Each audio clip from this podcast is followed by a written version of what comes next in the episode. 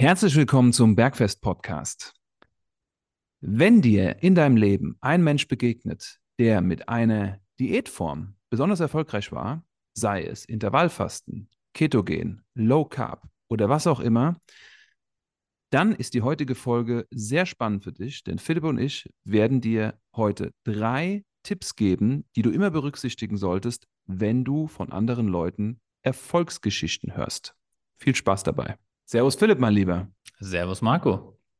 Heute kurz und knackig. Drei Punkte. Ja? Zu welchem Thema? Hast du mir eben gerade nicht zugehört? Nee.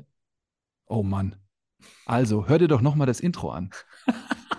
Okay, Philipp. Ich habe heute jemanden auf der Straße getroffen.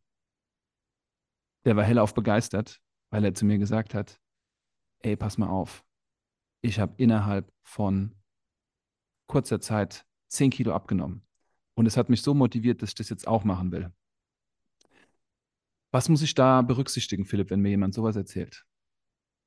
Ja, also erster Punkt wäre, wie viel Kilo hat der prozentual abgenommen, also von seinem Körpergewicht. Ne? Also wie viel Prozent von seinem Körpergewicht hat er reduziert tatsächlich und in welchem Zeitraum.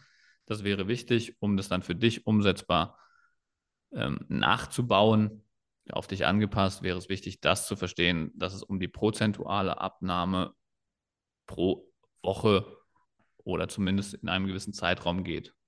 Mega interessant, aber jetzt bin ich nicht so gut in Zahlen. Er hat einfach 10 Kilo abgenommen. Wie viel hat er denn, bei wie viel hat er denn angefangen? Bei wie viel Kilo? Ja, nennen wir ihn äh, Thomas. Der Thomas hat angefangen mit 100 Kilo und hat jetzt 10 Kilo abgenommen. Und das hat er geschafft in fünf Monaten.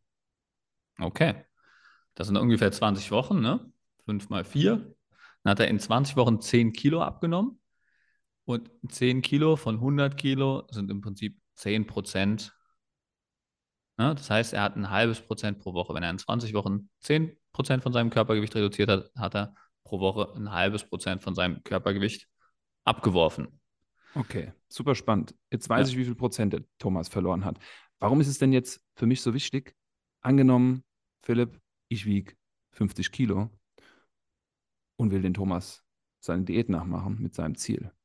Warum ja, das wäre fürs, wär fürs Erwartungsmanagement halt extrem wichtig, weil du müsstest jetzt, um, das, um die gleiche Leistung in der Diät zu bringen, müsstest du halt auch wieder ein halbes Prozent von deinem Körpergewicht pro Woche abwerfen oder 10 Prozent innerhalb von 20 Wochen was ja dann in deinem Fall mit 50 Kilo Körpergewicht, Startgewicht, nur 5 Kilo in diesen 20 Wochen. Also nehme ich praktisch, wenn ich es hinkriegen müsste, müsste ich praktisch 1% abnehmen. Aber Thomas nimmt 0,5 ab. Richtig. Also deswegen prozentual rechnen ist immer wichtig. Wenn jemand von 50 Kilo auf 45 Kilo dann in dem Fall in den 20 Wochen kommt, dann ist es die gleiche Leistung, wie wenn der Thomas von 100 Kilo auf 90 Kilo in 20 Wochen geht. Das ist für das Erwartungsmanagement extrem wichtig, weil wenn du jetzt ähnliche Maßnahmen wie er einleitest, ähm, dann kannst du halt diese Resultate dann halt auch ungefähr erwarten.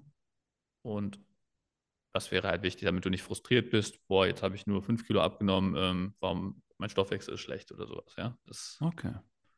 ist zu verstehen. Wichtige Taktik. Ja. Zweiter Punkt, den wir beide gerne machen wollen, ist der, wenn wir sowas hören, sollten wir uns immer fragen, was hat der oder diejenige reduziert bzw. komplett aus dem Alltag und der Ernährung gestrichen? Was könnte das sein?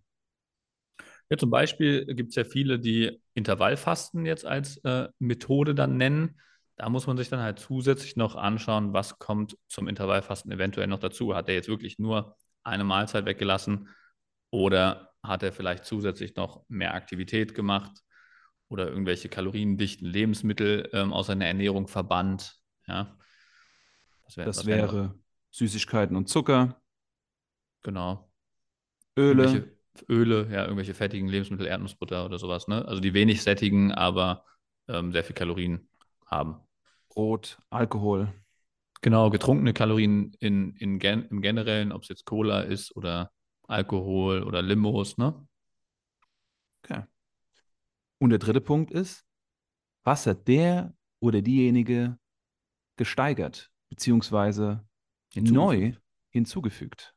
Ja, ganz großer Faktor ist Aktivität. Hat er vielleicht seine 10.000 Schritte noch zusätzlich pro Tag absolviert oder hat er irgendwie jetzt ähm, zwei bis vier Trainingseinheiten im Gym noch zusätzlich verrichtet oder hat er angefangen mit Spinning oder sonstigen irgendwelchen Sportarten, die noch zusätzlich Kalorien verbrennen? Oder hat er vielleicht angefangen, einen Haufen Gemüse pro Tag zusätzlich zu essen? Riesenfaktor Gemüse. Super unterschätzt, viel zu oft unterschätzt. Oder hat der oder diejenige angefangen, sich besser zu erholen, indem sie proaktiv entschieden haben, früher schlafen zu gehen oder länger schlafen zu gehen? Alles, alles sehr wichtige Parameter, die man sich auf jeden Fall, die man noch zusätzlich erfragen sollte, wenn man wirklich ähm, so einen Diätansatz von einem Freund kopieren wollen würde. Wir hoffen, dass wir euch mit diesen drei Tipps Hilfestellung geben könnten, wenn ihr jemanden begegnet, seht und kennenlernt, der euch etwas von seinem erfolgreichen Diätprogramm erzählt. Wir wünschen euch, dass ihr diese drei Punkte berücksichtigt. Und wenn euch das gefallen hat und ihr einen großen Mehrwert darin seht, freuen wir uns, wenn ihr das anderen Freunden weiterleitet. Genau. Immer gern teilen und bis dahin wünschen wir euch eine gute Zeit und viel Erfolg mit den drei Schritten. Ciao. Ciao, macht's gut.